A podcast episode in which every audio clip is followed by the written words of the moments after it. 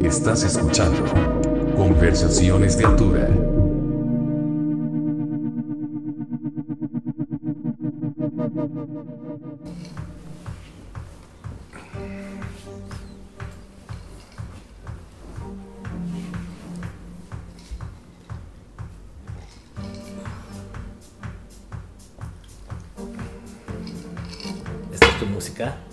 Esto es, sí, esto es como de hace 10 años. Órale. O sea, tú hiciste esto. Sí. Entonces podemos empezar de ahí para hacia el, hacia el presente. Sí, claro.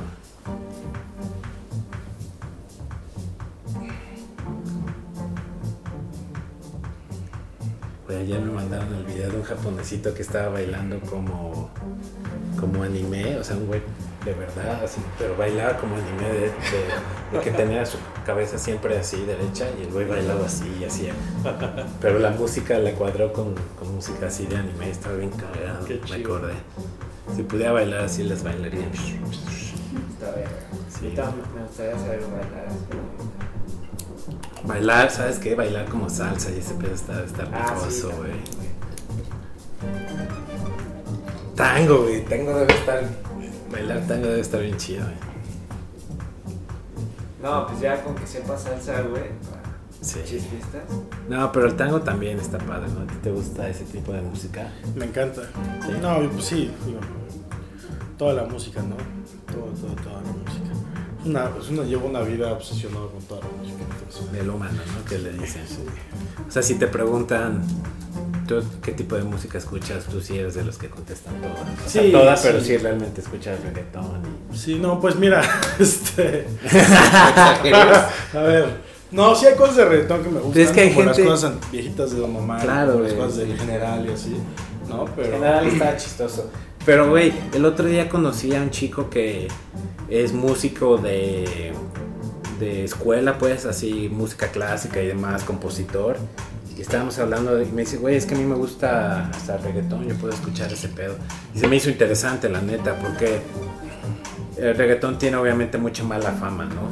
Sí. Ah, Entonces, chida, güey. O sea, Sí, también o sea, un problema grande, hay un estás problema en Colombia, güey, o si estás en, Pero tienes en Cuba o en Puerto Rico, güey, y estás con todo el mood de allá, pues está chido. güey. Pero, o sea, tiene ese estigma, ¿sí o no? Hasta cierto punto, porque si O sea, un tema de, de contenido claro. lírico que es muy agresivo, ¿no?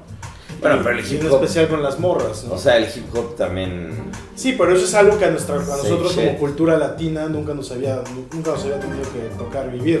Claro. O sea, es como algo o sea, nuevo. Bueno, a ver, ya, ya, mejor Ya, Ya, ya, vamos a empezar. órale, órale. Bueno, ya. Ah, pues. Como si está grabado este en audio. Así que los que nos escuchan van a tener un, un bonus. Unos extra, extra Unos tres minutos, ¿no? Y presentamos.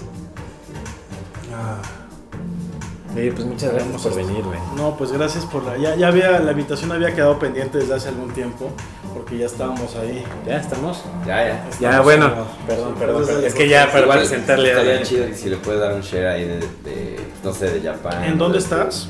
como Eh, conversación. conversaciones. Conversaciones de altura, ajá, Facebook. Porque les puse un comment yo, pero no vi un share que poner, entonces déjame ver. Ah, ya, o sea, ya deberemos estar en vivo. Vivo. En vivo Y bueno, para los que nos están viendo. Ahí estamos en vivo. Sí, ya. Ok, entonces. Sí, como que para Es la este. gente que te conoce. Claro. Que esté Nadie me conoce, nadie me conoce. al tanto. Este, escribir publicación. Publicar y compartimos desde Japón. Se cortó la música por el. Sí, no te preocupes. Bueno, pues ahí está ese. Es que Igual no la gente. Ah, aquí está.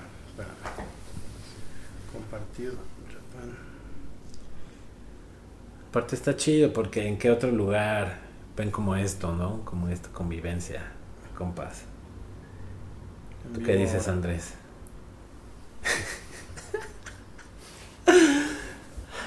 ¿Andrés siempre es tan serio o es ahorita nada más porque Ahorita, estoy yo? ahorita, porque estás tú. Sí. Ok. No, no, no. Aquí nadie es está. serio. Ok. Tal vez yo. Vamos a empezar otra vez con rolita. Ahí está. Ahora sí, ya. Ya, presentamos todo listo. A ver, ahí hay como. Ahí está. Bueno amigos, ya para los que nos estaban escuchando o viendo, creo que es una persona por ahí. Eh, gracias por sintonizar otra conversación de altura. Tenemos como invitado a un personaje controversial. ¿Dirías que eres controversial? Absolutamente. Bueno, eh, ya para seguirnos tenemos a Federico Crespo, dueño, manejador, booking agent de todo del Club Nocturno Japan. Muchas gracias. Y Andrés, tenemos a JB Disco. Saluda muchacho. Hola, saludos. A Pam, a todo mundo, a la familia. ¿Cómo estás? Muy bien, muchas gracias por la invitación. No, es un placer. Ya estaba pendiente, ¿no? Que había quedado pendiente. Pero bueno, se armó. Entre esto. Oye, y estábamos, bueno, ahorita escuchando tu música como, como introducción al, al episodio. Nos estabas contando que lleva, eh, lo que estamos escuchando ahorita tiene 10 años, ¿no? Que lo sacaste. Sí, esta, esta es música que, que- que yo hice, bueno, primero que nada yo, yo, yo estudié composición musical cuando tenía 16 años. Ah, qué chingón. Este, al mismo tiempo que estaba terminando la preparatoria, me aceptaron en una universidad de música que se llama Fermata, que está al sur de la ciudad. Y empecé a estudiar composición musical, hice esa carrera, después estudié ingeniería en audio ahí mismo y después me fui a, a, a Canadá a estudiar otra vez ingeniería, pero allá. ¿Qué, ¿Qué fue lo que se me hace interesante? Y estábamos hablando antes de grabar de... Pues de que la- yo contaba que conocí a alguien que se dedicó a eso, a, a componer música, eso estudió composición y le preguntaba qué tipo de música escuchas Sí. y me dijo como el reggaetón, entonces dije como órale. ¿Tú Sí. cómo fue tu acercamiento a... O sea, ¿qué, qué te hizo pensar o más bien decidir quiero estudiar esto de composición? Pues no sé, creo que cuando eres joven un poco... En mi caso yo, yo crecí en una familia muy tradicional, muy conservadora mexicana, en donde en realidad no había, no había, no se escuchaba música en mi casa. Este, Yo crecí sin escuchar música, digamos Huevo. que hasta los 12, 13 años que fue cuando, cuando empecé a conocer yo la música por mi cuenta, fue que empecé a escuchar, pero mis padres no escuchaban música en realidad, no habían discos en mi casa, Nada. no había arte en las paredes, vivíamos como una realidad bastante sobria en el sentido de que mis padres seguían, observaban la religión cristiana muy de cerca, ¿no? Entonces yo crecí muy alejado de todo ese mundo del arte y de la expresión, de la expresión, ¿no? O sea, desde siempre dijiste la, la religión cristiana no es lo mío. No es lo mío, yo, yo nunca me, me sentí perteneciente a, a esa, a esa ideología moral, pero, pero al mismo tiempo cuando estás en la escuela, cuando empiezas a hablar con la gente, cuando empiezas a ver la televisión, empiezas a descubrir este tipo de cosas, ¿no? Empiezas a descubrir la música. Y, ese, y la música es ese tipo de experiencia que si no la has tenido nunca en tu vida y ya tienes la edad para estar lo suficientemente consciente de ella, pues te atrapa, ¿no? Por completo. Entonces una vez que yo empecé a escuchar como que, que veía en MTV los videos, no sé, de Pearl Jam o de los Chemical Brothers o de Right. Björk o de toda esta gente, fue que empecé a decir, oye, ¿qué es esto, no? ¿Por qué me siento de esta forma? ¿Por qué quiero escuchar esto? ¿Por qué quiero? Y así fue como se empezó a desarrollar como toda esta obsesión que empecé a tener con la música, ¿no? Y, y bueno, sí, empecé como muchos otros tocando guitarra clásica, tomé muchos años de guitarra clásica como desde los 12 años. Órale, Este, interesante eso. y, y eso fue desarrollando como una, en, en una vocación pues muy juvenil y muy infantil en el sentido de que pues yo quería ser músico, yo quería producir música, yo quería tocar en bandas, ¿no? Una de las bandas en las que yo tocaba pues llegó a abrirle a Coldplay, ¿no? Este, cuando, cuando yo no estaba con aquí en el... Ah, o sea, En después de que te Deportes. saliste... Sí, cuando yo me fui a Canadá ellos continuaron y ellos de... ¿Cómo se llama la banda? Se llaman Levarón, o se llamaban, ¿no? Este, fue una de las primeras bandas en las que estuve, ¿no? Y, Como indie era, me acuerdo. eran indie Como rock, ¿no? 2004. Eran una cosa, sí, 2003, 2004, en esa época. Y entonces, este, como que yo al, al momento en el que me fui de México y que llegué a Canadá, empecé a descubrir la música electrónica, que era más o menos cuando sonaba esto que está sonando ahora, que era como el minimal, como la onda de Villalobos, como la como este sonido de Perlón, del minimal house y todas estas cosas. ¿Dónde en Canadá? Viví en Montreal, me fui tres años, estuve, estuve, llegué allá a estudiar ingeniería, pasó, a- eh, fue como una carrera corta de dos años y me quedé otro año. Y paralelamente a eso, cuando, cuando yo me mudé hacia allá, fue que empecé a, a- a hacer la otra gran pasión de mi vida, que es la cocina. Este, también soy chef eh, y he abierto varios restaurantes aquí en la ciudad y, y he diseñado cartas para varios lugares y demás. ¿Qué, Wow. qué restaurante? Pues el, eh, los más recientes, desde que regresé a México, porque es una historia que, que toma, toma un poco de tiempo, digamos que regresé a México hace seis años y, y los más recientes fueron Farmacia Internacional, que es un desayunador ahí en el edificio Vizcaya, es un edificio clásico de, de Bucareli. Luego estuve trabajando con otro. Ah, huevo, fue el que me posteaste ahí cuando de. Ándale, exactamente, Ah. No, sí lo he visto, está chingón. No, no he ido. No, Bueno, cuando, Sí, cuando no, puedas, pues ahí, ¿no? No, Ahí pero ahora- sí pasa y de la hecho es- me llamó la- que es una gran chef también. me llamó la atención. O sea, ya no estás involucrado en, Pues yo me dedico principalmente, después de, de todos mis, durante los 20 me dediqué a, a trabajar en cocinas en distintos grados y al mismo tiempo sacar música, ¿no? Entonces, al paralelo que sacaba discos o que, que hacía música durante las noches, trabajaba durante las mañanas en las cocinas y así llegué pues a ser chef ejecutivo y a, y a dedicarme a hacer menús, a dirigir operaciones, a manejar equipos y, y así lo hice, estuve en Montreal, regresé aquí, abrí un- mi primer restaurante que fue La Burguesa, en donde era uno de los socios, uno de los socios principales, que es un restaurante que ganó la, la mejor hamburguesa de la ciudad, no sé, como cinco años consecutivos o algo así. En una época en donde esto de las hamburguesas gourmet no existía, ¿no? Pero ahí estuve involucrado un poco tiempo, fui más bien como socio capitalista. Cuando, cuando decidí, en, en- en ese momento decidí vender mis acciones de ese restaurante y con esa lana me fui a Chicago porque quería aprender más sobre restaurantes, quería aprender más sobre hospitalidad. Yo tenía, no sé, 24, 25 años, una cosa así. Y, y tuve la oportunidad de trabajar allá con algunos chefs este, premiados con estrellas Michelin. Nos aceptaron como, como aprendiz allá. Porque allá está bien. Allá, allá hay mucho como la cocina es muy. Sí, es, es, es una parte fundamental de la, de la cultura De la americana, cultura. ¿no? O sea, ya Pero sí- en Chicago, sobre todo. Y en Chicago en especial, o sea, sí, sí hay una tradición muy auténtica y, y- y muy, muy añeja de restaurantes de lujo, de, de- de hospitalidad de alto nivel, de, de- de restaurantes que están en la guía Michelin, ¿no? Entonces yo aprendí, en realidad cuando aprendí realmente lo que se trataba de la hospitalidad y, y que fue un poco de los principios que, que- que quise traer al club ahora, fue, fue en Chicago, ¿no? Fue aprender cómo tomar una experiencia tan sencilla que es como vender comida y volverla una experiencia envolvente, que, que te transmitiera más, que, que tuviera estándares pues, muy altos, ¿no? Y, y- y eso fue Chicago, ¿no? Este, cuando regreso de Chicago a México fue cuando empiezo a trabajar, por ejemplo, con Grupo Contramar, entonces los ayudé a desarrollar una de sus operaciones nuevas, estaba llevando pues lo de Barracuda, lo de Mm. lo de, ¿cómo se llama? El expendio que abrieron también al lado del restaurante. Entonces yo era jefe de cocina ahí. Después, este, después pasé a estar un tiempo en el corredor Tonalá, donde era chef corporativo y llevaba pues al mismo tiempo cuatro restaurantes, un francés, un mexicano. Wow. un- bueno, el mexicano no era mío, un una casa de ramen, un, un- el Parker Lennox, que es esta cosa como americana, ¿no? Entonces yo, yo tenía que supervisar las, todas las unidades. Oye, perdón que te interrumpa. Cuando decides tú participar en un restaurante, ¿qué es lo, lo que te atrae? Como lo que. El menú, o como. O sea, ¿por qué no abrir tal vez un restaurante eh, vietnamita que no hay en México? O, Sí. o africano. No, pues yo te lo digo, yo he trabajado en restaurantes de todo tipo, desde inauguraciones que han costado 25 millones de dólares, en, como en Chicago, que tenemos un teatro de 2.500 personas adentro del restaurante, hasta restaurantes que han costado 100 mil pesos que hemos abierto aquí como, como, cosa, como lo que se ha hecho, eh, como lo que hicimos en el Under, ¿no? El Real Under, que hicimos un restaurante de pizzas abajo de, del Ah, club, ¿tú ¿no? hiciste ese? Exacto. Órale. Entonces, varios, varios de ese tipo de cosas. Yo no estoy peleado como con ningún tipo de expresión. A mí, al contrario, lo que más me gusta es trabajar. Tengo como una, una ética de lo que me gusta es despertarme y trabajar hasta que me duermo de cansancio. Qué. Entonces, Eso hace más falta en el país, ¿no? sí, y eso es algo que aprendí estando atrás de las estufas 14 horas al día, ¿no? Y teniendo un chef atrás que no te dejaba descansar ni un segundo.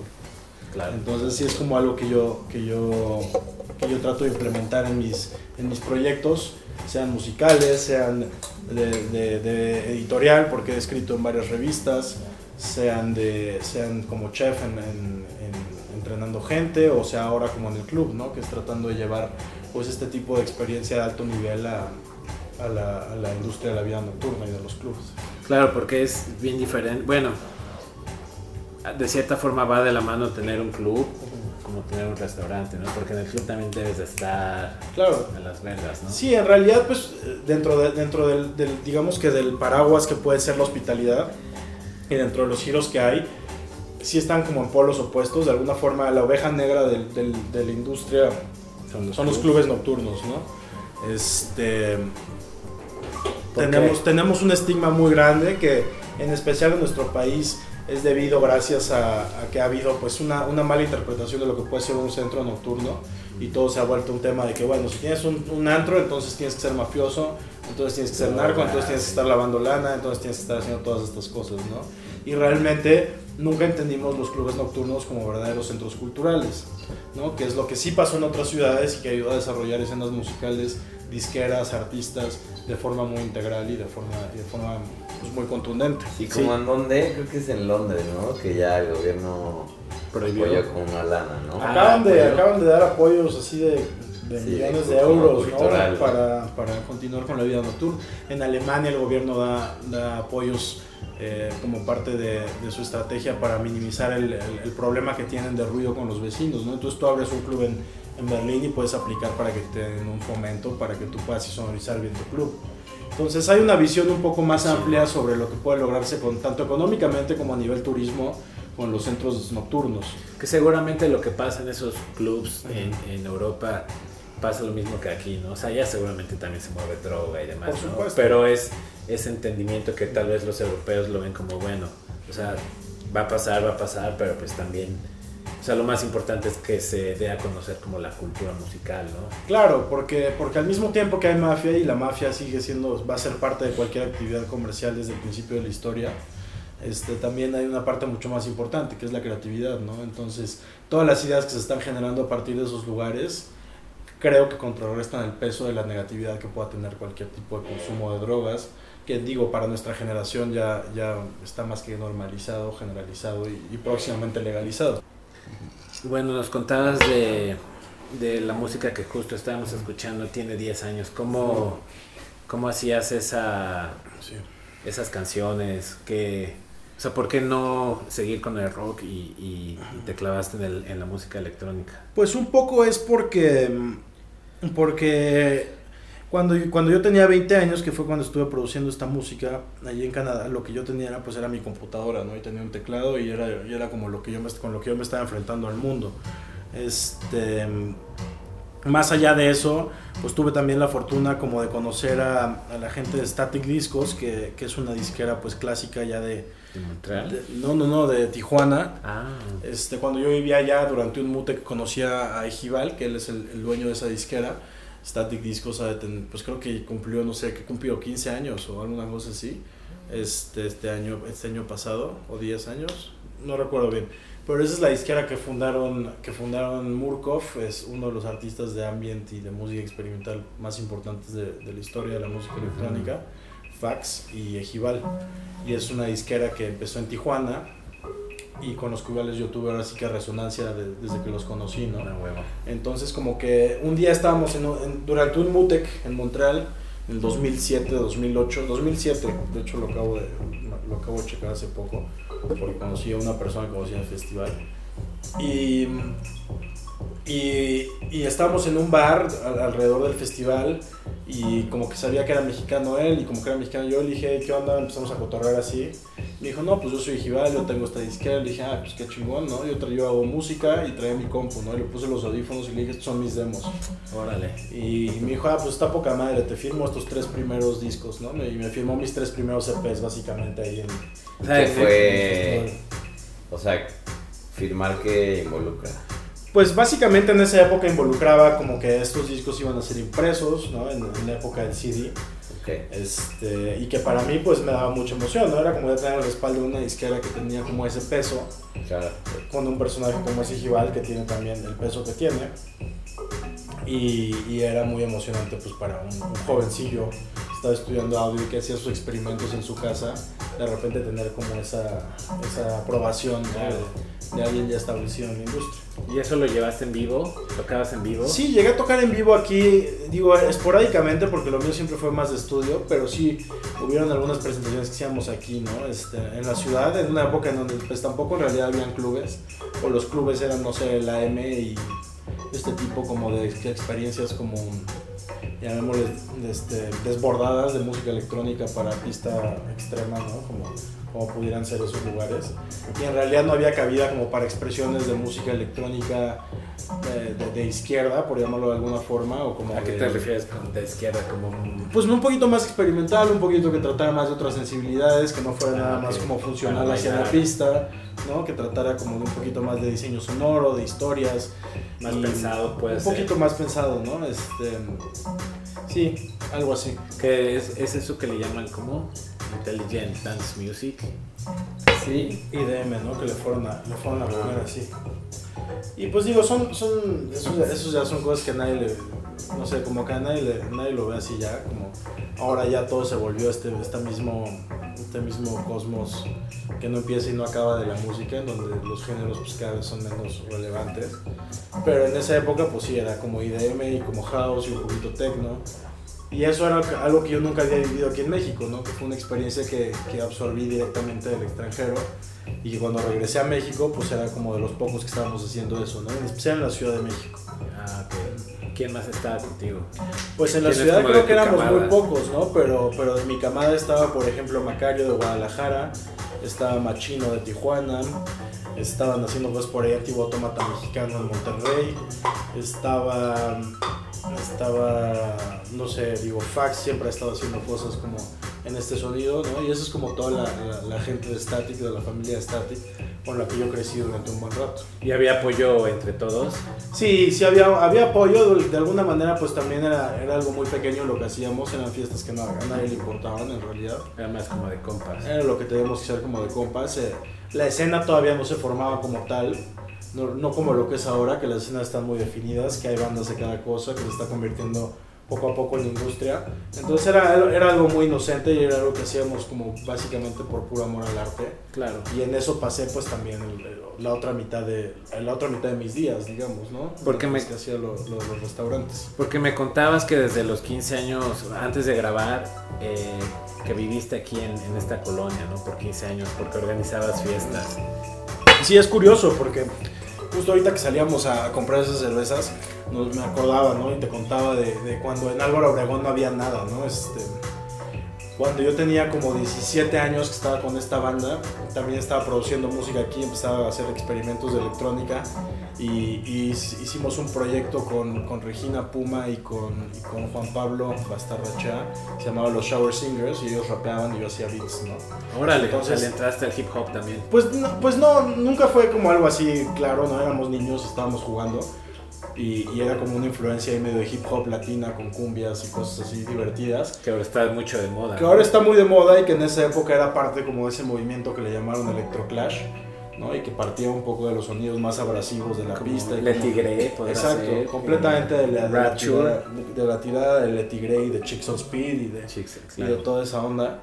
Le Tigre y- estaba chingón. Y empezábamos a hacer fiestas, digo, en el patio de mi casa, que era un lugar en el centro, aquí en la Galería Garage, que era en, Álvaro Obregón, donde ahora es el, Romita, que es como este comedor, pues ya casi de, lujo y como de alta alcurnia de la Roma.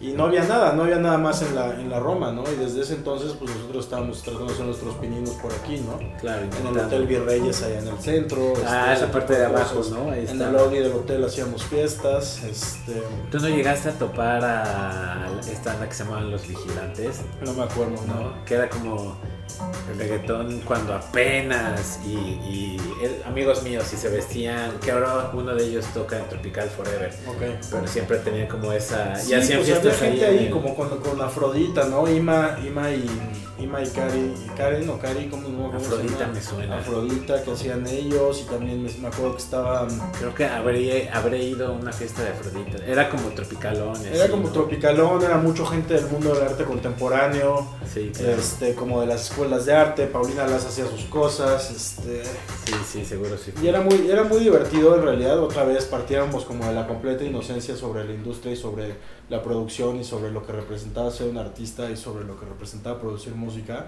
pero nos divertíamos mucho, ¿no? Como no muy puros, ¿no? expectativas y era muy divertido. Bien puro, ¿no? O sea, como... La, la pura intención de, como, a esto me refiero con puro, la pura, o sea, como la intención pura de solo hacer una fiesta y pasársela bien, ¿no? Sí, a diferencia de tal vez hacer una fiesta para ganar dinero y si no es como, güey, me sale o no, lo voy a hacer. Sí, como, sí, y eso es ahora lo que veo, ¿no? Ahora que ya estoy hasta dentro de la industria, sí, sí, sí me puedo dar cuenta de todas las motivaciones que ahora tiene la gente, que en esos momentos nunca las vivíamos así, ¿no? Sea, nunca llegaban a preguntarte de entrada cuánto era el fee o, o nunca llegaban a decirte yo soy tal, me tienes que dejar tocar, ¿no? Todos partíamos como de, bueno, a ver qué estamos haciendo y a ver a dónde llegamos. Sí, ¿no? como muy bien. eh, aquí en el podcast hemos hablado mucho del tema de do it yourself, DIY, ¿no? Porque hemos tenido invitados de la escena punk que todo, todo ha sido como DIY, ¿no? Y está bien padre escuchar que no solo los lo hacen, ¿no? Sino Sí. la música electrónica también existe esa. Y es que la música electrónica, mucha- esa escena, hay, mucha, hay mucho que continúa de, de la tradición punk de hacerlo tú mismo, ¿no? En especial ahora con todas las herramientas que hay, pues los, los productores sí, sí tienen como todo lo que necesitan para poder hacerlo ellos. Y nosotros así lo hicimos y así crecimos y esa es una ética con la que yo he pasado toda mi vida, ¿no?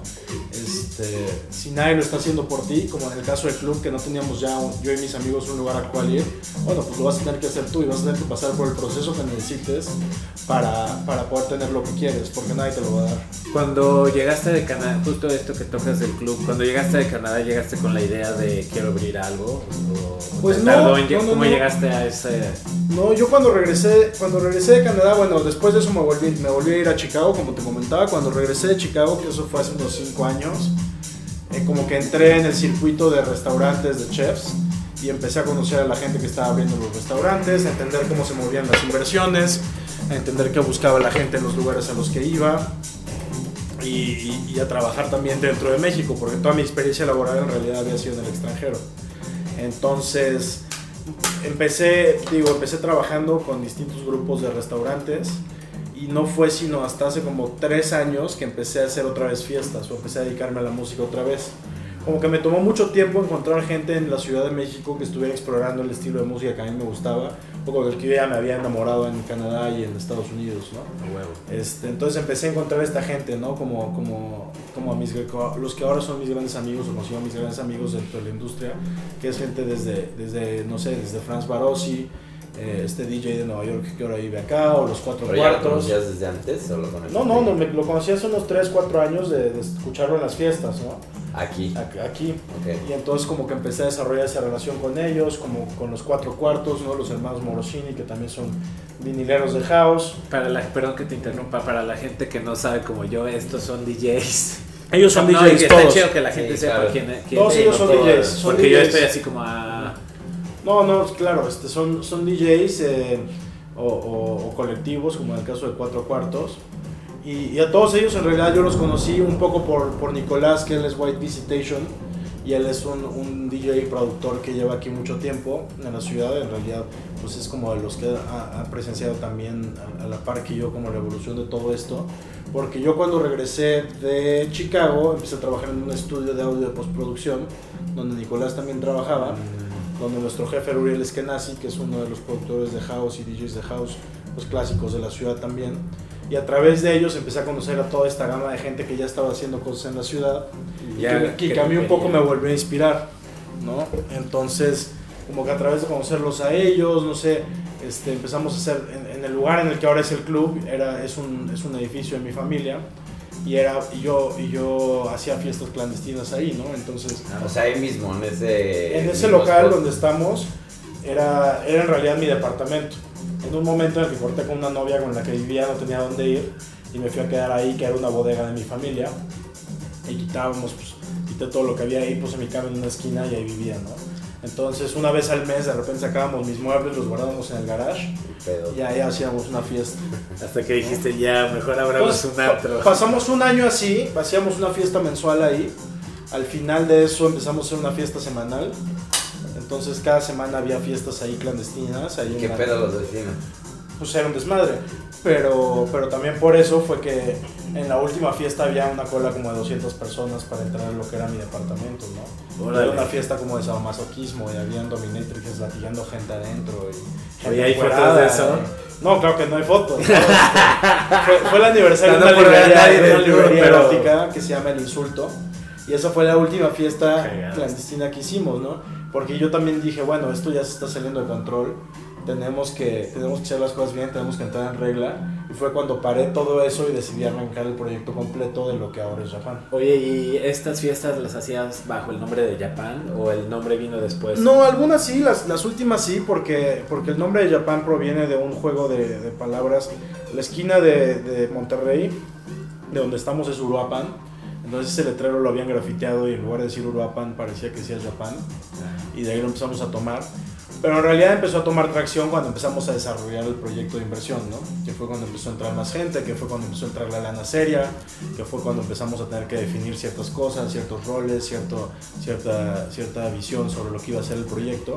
Y ahí fue que se empezó a, se empezó a correr la voz, digamos. ¿Ya cuánto tiempo llevas de que, o sea, de que oficialmente es un, un- Un club. iba a decir antro, pero antro ya no se dice. Sí. Sí. Sí, es un antro. Nosotros ¿Hay alguna club diferencia entre antro y club? ¿No? Del mismo. la connotación. Que pues. para mí, de- que cuando yo decía antro, me imaginaba como el lugar ese que está en Loreto, que está en Loreto. Era La- el la Alebrije, Alebrije. una madre de esas. Pues es que sí es, ¿no? Sí Nada es. más es diferente de gente. Público, sí. Público. Es que había escuchado que, bueno, más bien tenía la idea que a los clubs, más bien a, a los antros de música electrónica se les conoce más como clubs. Pues sí, en realidad este lo de antro es como un es como una es como un término medio despectivo ahora que implica como Sí, eso era lo que iba. ajá. Sí, pero pero no, o sea, nos- más bien nosotros estamos tratando de cambiar la connotación del lenguaje de antro a club otra vez como para tratar de hablar un poco más de la inclusión social. Entonces es importante y para mí como como director del proyecto es importante verlo como un club porque sí se trata justamente de, ab- de abrir un, un círculo social que pueda convivir en sí mismo como, como un club. Claro, o sea, la prioridad, quiero, o sea, lo veo como la prioridad de un club es la música y lo que hablabas de como eh, presentar propuestas nuevas o culturales y ya luego viene como el pedo de ir a cotorrear, ¿me Sí, explico? un poco o sea, a diferencia del alebrije vas a ponerte pedo, ¿no? Sí, es lo que estamos intentando, ¿no? Estamos, y, y creo que lo estamos logrando, como cambiar la visión de que, el, de que el club es el lugar al que vas a ligar y a ponerte hasta la madre, ¿no? Este, obviamente es una parte importante pasa de eso. igual no y es pedo. una parte muy importante que a todos nos gusta, no vamos a decir que no, pero, pero sí hay como, sí hay a nivel de dirección, sí hay como mucho más el enfoque de llegar a eso a través de, a través de un impacto social que tenga trascendencia o que tenga, o que tenga sustancia. Claro. Sí. Oye, hay algo que, que siempre me ha intrigado en las personas como que... O sea, que tuvimos a... Y se me olvidó preguntarle a Tony Méndez, el dueño de, de Rocotitlán, Sí. ¿cómo, ¿cómo le haces, ya para que nos cuentes el, el- el cómo va para que alguien buquee una fecha en tu antro? Pues esa es otra de las Agenda. preguntas súper difíciles, ¿no? Este, ¿Cómo- ¿Cuál es tu, es otra de tu las criterio? que no me gustaría contestar en Sí. este no, no, o sea, sí, claro que sí, Digo, pero... no tienes que contestarla. O sea, No, yo, yo te, te la puedo contestar, ¿no? Pero, pero la realidad es que nunca hay un lineamiento estricto porque las necesidades del club y las necesidades de la escena y de la sociedad cambian todo el tiempo. Pero, a ver, bueno, ahí ya tengo yo un comentario. Creo que las necesidades del club son unas y las necesidades de la escena son otras. Y digo, por lo que te estoy escuchando comentar y platicar, creo que quieres converger, ¿no? Entre las necesidades del club y las necesidades del- Claro, de la escena. claro.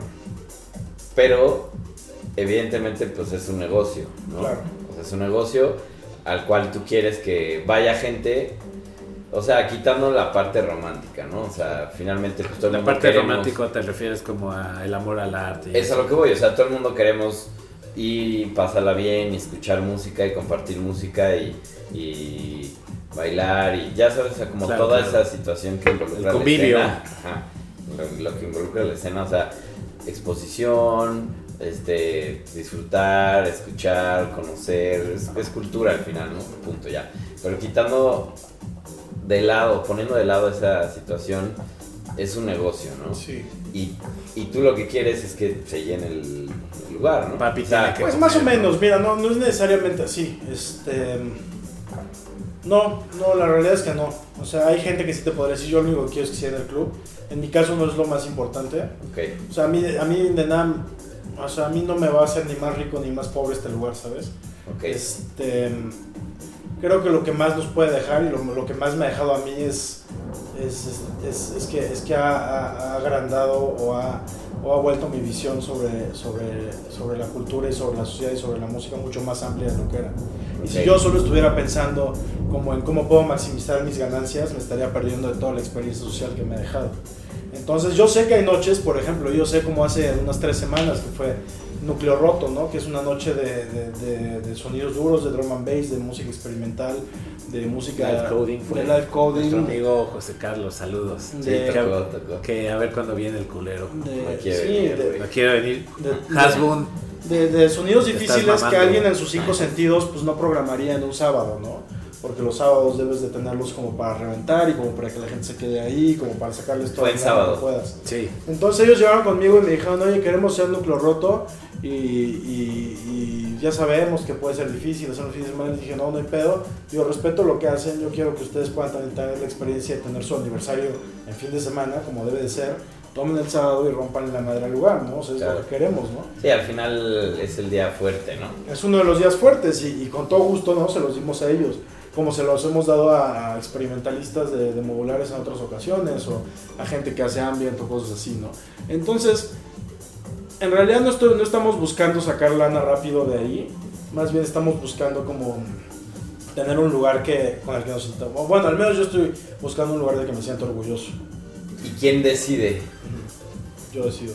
O sea, porque también hay socios, ¿no? Sí, O sea, O sea, ¿quién decide quién toque quién no? yo decido todo. No, yo, ajá, eso es a lo que voy. O sea, no, no tanto, o sea, sí, obvio, pero me refiero a que. pues, tengo entendido que levantaste capital a través de diferentes socios Claro. y tienes un esquema de inversión y hasta ahí, ¿no? Este. Y todo ese capital llega hacia ti. Tú decidiste todo, o sea, tú decides. eh, qué audio se va a comprar, qué tipo de diseño va, va a haber, este... Pues más o menos, diríamos que durante el Concepto. desarrollo del proyecto sí hubo, sí hubo como, el, eh, como como la, la opinión de, de- de algunos de mis socios, en los que estábamos dirigiendo el proyecto en ese momento, pero ya en el tema operativo pues las decisiones son, son mías completamente. ¿no? Ahora déjame hacerte una pregunta que yo estoy apenas como, como observando de esta escena, ¿no? De los invitados que hemos tenido aquí. Hace un rato hablábamos como... Me contabas como que existe, no, no quiero decir mala fama, pero existe un, como podría decir hate, ¿no? a esto, se, esto es- tú crees que se deba a, a tal vez decirle no a ciertas personas para que no toquen en tu lugar? Hacia mí que hay un hate Porque- sí, en ese sí. sentido. No, claro que hay un hate hacia mí y hacia el club porque yo he tenido que decir que no a gente que es mi socio. O sea, yo he tenido que llegar con mis socios y decirles, ¿sabes qué? No puede ser esto porque no vamos a convertir el club en una chingadera. Y se los he tenido que decir de frente y decirles... Pero como o sea, que, ¿eh? o sea, digo, si se puede... Pues sí, no, no, de repente tus socios, ¿no? O sea, los socios que yo tengo querían como hacer que el club fuera este, este tipo de espacio en donde hubiera noches de todos géneros, de hip hop, de latino, de disco, de punk, de todo, que es muy bonito en especial, pero en ese momento estábamos tratando de delinear una línea, ¿no? Entonces no era el lugar correcto. Entonces de repente les tenía que decir, ¿sabes qué? Ahorita estamos marcando esto, no es porque te odie, güey, es porque nada más este club tiene esta línea por ahorita y, y ya, güey. ¿no? Entonces hay mucha gente que no está de acuerdo en que le digas que no a las cosas, en especial cuando te dieron lana. Entonces no pueden, tú no les, ellos creen que tú no les puedes decir que no a nada, ¿no? Claro. Digo, es con la pena, ¿no? Es como decirles, si tus amigos quieren que tengas una lista especial para sus invitados y que se puedan saltar la fila, que para mí no me gusta eso, les tengo que decir, ¿sabes qué? No, aquí toda la gente que viene se tiene que formar. Y no importa si eres mi hermano, te tienes que formar y pasar y como, como todos, ¿no? Claro.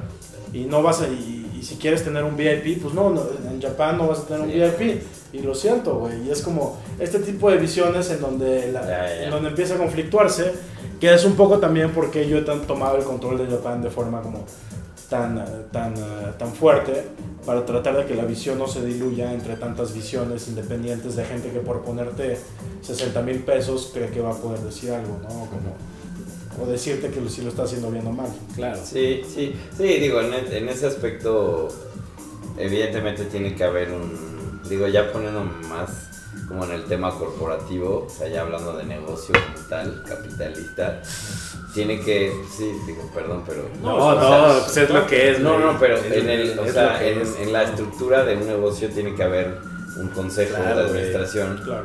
en el que se tiene que hacer un consenso en primero quién va a dirigir, ¿no? Porque es, o sea, hay un CEO, pero hay un consejo. O sea, el CEO le reporta al consejo y el consejo es el que dice, ok, esto se debe de hacer o esto no se debe de hacer. Y al final el consejo se define en un acta en donde pues todo el mundo dice, ok, vamos a hacer tú, tú, tú y tú del, del consejo y vamos a decidir qué pedo quién es el CEO y el CEO es el que define el rumbo, ¿no? Sí, en nuestro este caso, es un poco complicado porque yo tengo el 51% del, del control de la empresa.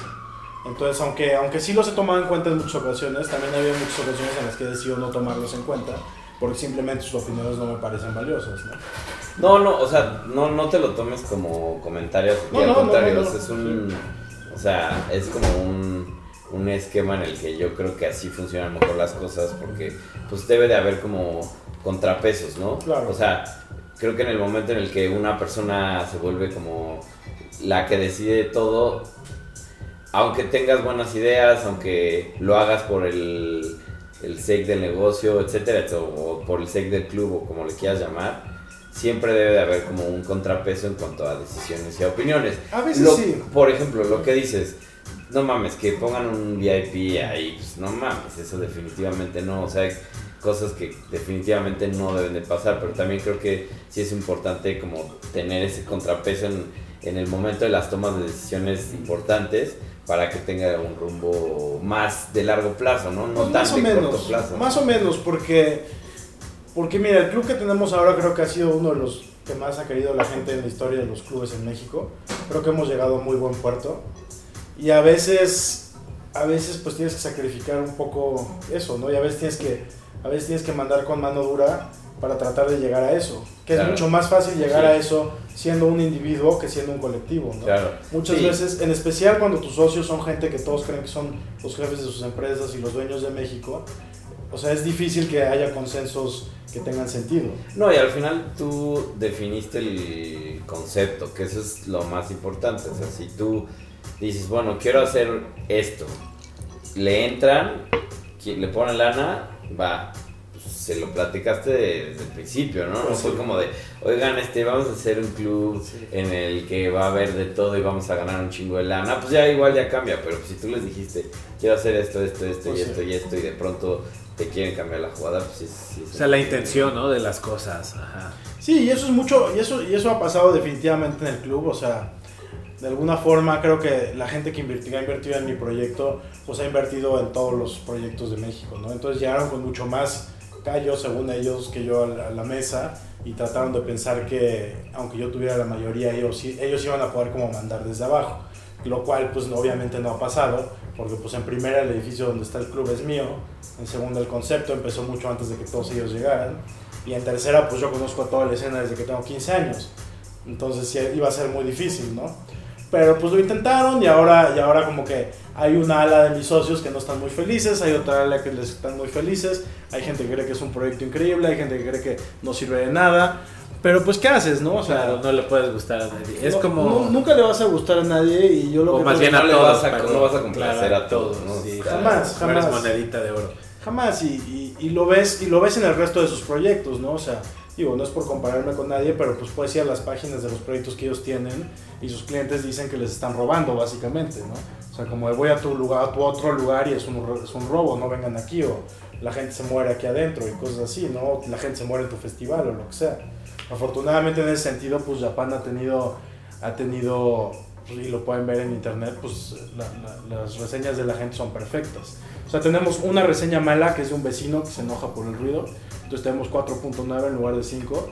Pero pues todas las reseñas que hay ahí de la gente que va, pues dicen que... Oye, en el tema de ingresos, ¿cómo les va? Pues es, es o sea, se mueve mucho dinero definitivamente, pero tampoco te quedas con tanto, ¿no? Este, tenemos muchísimos gastos porque somos el tipo de lugar que le paga a toda la gente y le paga bien. Todos los DJs que van a nuestro lugar cobran, este, y todos cobran arriba de mil pesos. Los 60 actos que tenemos cobran de entre mil y 20 mil pesos, dependiendo de quién sea el acto. Este, todo nuestro personal está pagado al doble que la industria. Entonces la gente que trabaja en barra, la gente que trabaja en caja, la gente que trabaja en limpieza está ganando aproximadamente el doble de lo que paga la industria. ¿Cuántos son? ¿Cuánto de staff? ¿Cuántos tienen? Entre 10 y 12 dependiendo de- del día. Todo. ¿no? Gente de seguridad, gente de limpieza, gente de barras, gente de caja, este, apoyos en audio, apoyos en gerencia, abogados, contadores, entre 12 y 15, ¿no? Ha, ha bajado un poco, teníamos más, pero se está como apenas consolidando la estructura. O sea, todos los que tocan ahí, todos eh, reciben un billuyo, de cierta sí, forma. Sí, sí, Ok. sí. Básicamente, ¿no? O sea, podríamos ganar más dinero si hiciéramos lo que es en muchos lugares, ¿no? Que no le pagan a, a la gente o lo que sea. Claro. Pero pues nosotros hacemos nuestros tratos con cada uno de los artistas, decimos cómo es y todos los tratos que corren, digamos, del club directo con el artista, a todos se les paga. Muchas veces hay promotores que hacen sus acuerdos por afuera con otros artistas y ahí sí ya no sabemos lo que pase. Pero al menos de nosotros la intención es a todos pagarles porque, porque digo, al menos yo siempre, siempre he creído que el, el trabajo debe de ser remunerado. ¿no? Y- Claro. Y, tocar música es como preparar tragos o como hacer hamburguesas. Estás cumpliendo una función dentro de un establecimiento y se te tiene que remunerar. No, y eso, e- eso está bien chido porque, como, como dije antes, pues yo vengo de la escena punk y metal y así, donde pues, en esa época no te, no te pagaban, ¿no? O sea, tú tenías que invertir en gas y eso, ¿no? Hasta que ya mucha gente como de la comunidad se empezó a poner las pilas, ¿no? Y como, güey, aunque sean 30 varos, no sé, o 50 varos para la gas, ¿no? Te, te, pues te damos, ¿no? Sí. Eso lo viviste tú cuando tocabas indie y eso. Sí, por supuesto, o sea, y esa fue una de las razones por las que yo también dejé de hacer música y decidí dedicarme a hacer un lugar, ¿no? Porque era muy frustrante que pasabas seis meses en tu cuarto haciendo un disco y luego salías a tocar un lugar que sonaba mal, en el que no te pagaban, en el que te trataban mal, en el que estaba todo, en el que el lugar estaba feo, ¿no? Y decías como puta madre, entonces ¿para qué me estoy rompiendo la cabeza en mi cuarto haciendo estos mundos maravillosos de música cuando salgo a, a esta realidad, ¿no? Se trata, tu lugar, por lo que me cuentas, no he tenido la, la oportunidad de ir, espero ir pronto. Es ah, como que quieres romper con esta con este estigma de, de que porque es un antro o un, o un club nocturno, nocturno, un club de noche, eh, ese estigma de se me fue la idea, como de romper, de que no te vamos a pagar, ¿no? Como, Sí. O sea, como ser ético, Sí, un lugar ético. Sí, es, es, es que es muy importante eso, ¿no? Este, lo que le ha dado mala fama a los clubes y lo que le ha dado la fam- mala fama a los lugares de la música es justamente eso, ¿no? O sea, cuando yo decidí dedicarme a esto, a mi familia le pareció una pésima idea, pero no por lo que yo fuera a hacer, sino por lo que ya se había hecho y lo que ellos sabían que era esto, ¿no? Porque, porque hablaba, de una, hablaba de una falta de ética en todos los niveles, ¿no? Y nosotros estamos tratando de, de tomar ahora sí que el toro por los cuernos y hacer un, un lugar en donde podamos ser responsables con nuestra, con nuestra industria inmediata, responsables con la sociedad, responsables, cumplimos todas las reglas de gobierno con las que tenemos que cumplir, hemos pasado por todas las trabas legales que hemos tenido que pasar y hemos logrado, hemos logrado probar que pues puedes hacer las cosas bien. Sí, no te vas a ser millonario de la noche a la mañana, como lo pudieras haber hecho si no hubieras sacado permisos, como lo pudieras haber hecho si no hubieras tenido que No, pues, invertir en que hacer infraestructura. una regla, ¿no? Pero, pero lo que te digo una vez más, lo que te deja no son los millones, sino la satisfacción de lo que estoy viendo que está sucediendo en la ciudad. Ok. Pues igual, digo, yo como comentario, pues sí me gustaría expresarlo. O sea, yo creo, eh, o sea, como te voy a comentar los aciertos que yo le veo a Japan, ¿no? O sea, uno es el, el audio, el audio y como la cabina. Está muy buena, eso es como muy importante, ¿no? O sea, realmente el, el hecho de, si tú quieres como proponer este, no sé, como un acto o algún artista o algo, para que se exprese esa persona, pues tienen que tener las herramientas para que se dé, ¿no? Entonces, una de las cosas que yo le doy así una paloma enorme es como el audio y la, la cabina, ¿no? Está súper chido. También por otro lado, otra de las cosas que me gusta es que pues, al final el tema de la vestimenta y cómo vas este presentado y si el tema de que no es tanto así como un antro de a ver aguántame tantito, ya sabes, como ese tipo de cosas también eso se me hace bastante bueno. Que no hay discriminación. Exacto. Digo, la verdad es que es difícil en- adentrarse en ese tema porque pues, ni he estado ahí todo el tiempo ni nada, pero en los días que yo he ido no ha habido ningún tema con esa situación. O sea, si quieres ir de shorts, chanclas, playera, lo que quieras, no hay pedo y eso es muy importante. Y también Eso es muy importante mucho. Exacto, es muy importante que la gente que a lo mejor no ha ido y que está escuchando esto, que sepa que no a huevo se tiene que vestir de alguna manera o algo para ir y aparentar algo, ¿no? O, o lo que sea, ¿no? Esa es otra de las cosas que Sí, eso se está súper chido. Dos, que sí me he dado cuenta que tienes un nicho, finalmente el nicho es música electrónica y llegas hasta cierto punto, no el que mucho abarca poco aprieta, ¿no? Entonces, entonces al final pues estás en el tema de la música electrónica, pero sí estás, me parece que estás tratando de cubrir como todos los, bueno, todo el espectro que hay en, en cuanto Sí. a la escena electrónica y chingón, perfecto. También entiendo que mucha gente se pueda enojar o que te pueda tirar hate porque te escriba y que los mandes a la verga. Sí, eso, sí, es bueno saber eso, ¿no? Es También. bueno, pero ahora como la parte mala que yo le veo es como a lo mejor tienes unos modos un poquito acá, Sí, ¿no? sí, o no, sea, pues, o sea, estoy lejos de ser perfecto. O sea, soy una persona sumamente imperfecta.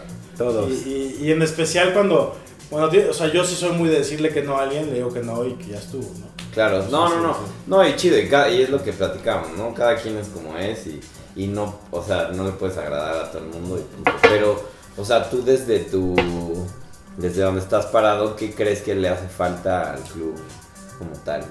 Pues yo creo que, le digo, o sea, yo, lo- yo a veces lo digo de broma, pero digo que si yo me muriera mañana, yo estaría feliz con lo que hemos logrado, ¿no? Este, creo que, creo que lo que le falta es que más gente nos conozca, que nosotros conozcamos a más gente a través del club, que podamos seguir creciendo esta, esta red social que estamos creando. Este, nos falta un poco de espacio, porque las fiestas de repente se llenan demasiado. Entonces, digo, tenemos planes para crecer, pero, pero todavía no estamos ahí. Y, y- y más que nada eso, ¿no? O sea, ya son cosas muy, ya son cosas muy superficiales. O sea, creo que la esencia se del club... pueden resolver, ¿no? Sí, creo que la esencia del club ya está bien definida, creo que la gente lo está entendiendo bastante bien, creo que la respuesta de la gente ha sido abrumadoramente buena. O sea, yo nunca me esperé que fuera a ser como esto. ¿no? O sea, de que de repente los posts que pongo en Facebook, cuando estoy en mi casa pensando en el club, de repente tienen 100 likes, ¿no? Así cualquier cosa, ¿no? Este. Sí, sí, que cosas así, ¿no? Este, y, y significa que tenemos, que estamos llegando a una, a una especie de esencia, de esencia que nos conecta a todos, ¿no? Al menos a los que estamos ahí. Estamos hablando ya a un nivel esencial de las cosas que queremos y que nos importan. Y eso es finalmente a lo que queríamos llegar, al menos a lo que quería llegar yo con todo esto, a poder conectar con la gente a un nivel esencial y poder crecer juntos. Claro. Claro. Oye, eh, ¿y en qué...? Es que no sé cómo preguntarlo. O sea, lo voy a preguntar así. ¿Cuál sería, o sea, tu siguiente fase del club sería en un lugar, hacerlo en un lugar más grande? No, O sea, como yo creo llevar que el no. lugar, tu club al siguiente nivel es en un lugar Justamente, o sea, digo, tenemos la o sea, tal vez en algún momento tengamos la oportunidad de crecer al piso de arriba, que ahora lo ocupa un tío Saquen mío que es un pendejazo, pero, pero si en cuanto se vaya él, pues igual estaría bien poder hacer algo ahí. Saludos a tu tío, güey. Saludos. Saludos. Ese tío aguanta todas las fiestas. ¿no? De- no, digo, eh, son, son- oficinas, ¿no? Y se van como a las 7 de la noche y ya se van. Pero los fines está de semana están. Pues obviamente también usamos ese espacio porque yo sabía que iba a haber, que no iba a haber pedo porque ellos se iban. Pero. O sea, ¿has usado esa oficina para las París? No, no, no, el- por supuesto que no. No, el piso de abajo, Ah. pero como se abría el. Me encantaría, Ah, me encantaría. llegar el lunes y hay chingo de... Sí, porque es un pendejo a otro nivel, o sea, pero bueno, ya hablaremos más de él. Sí, Este-. No, pero lo que sí va a pasar con el club es que estamos desarrollando como una serie, como una nueva serie de plataformas, ¿no?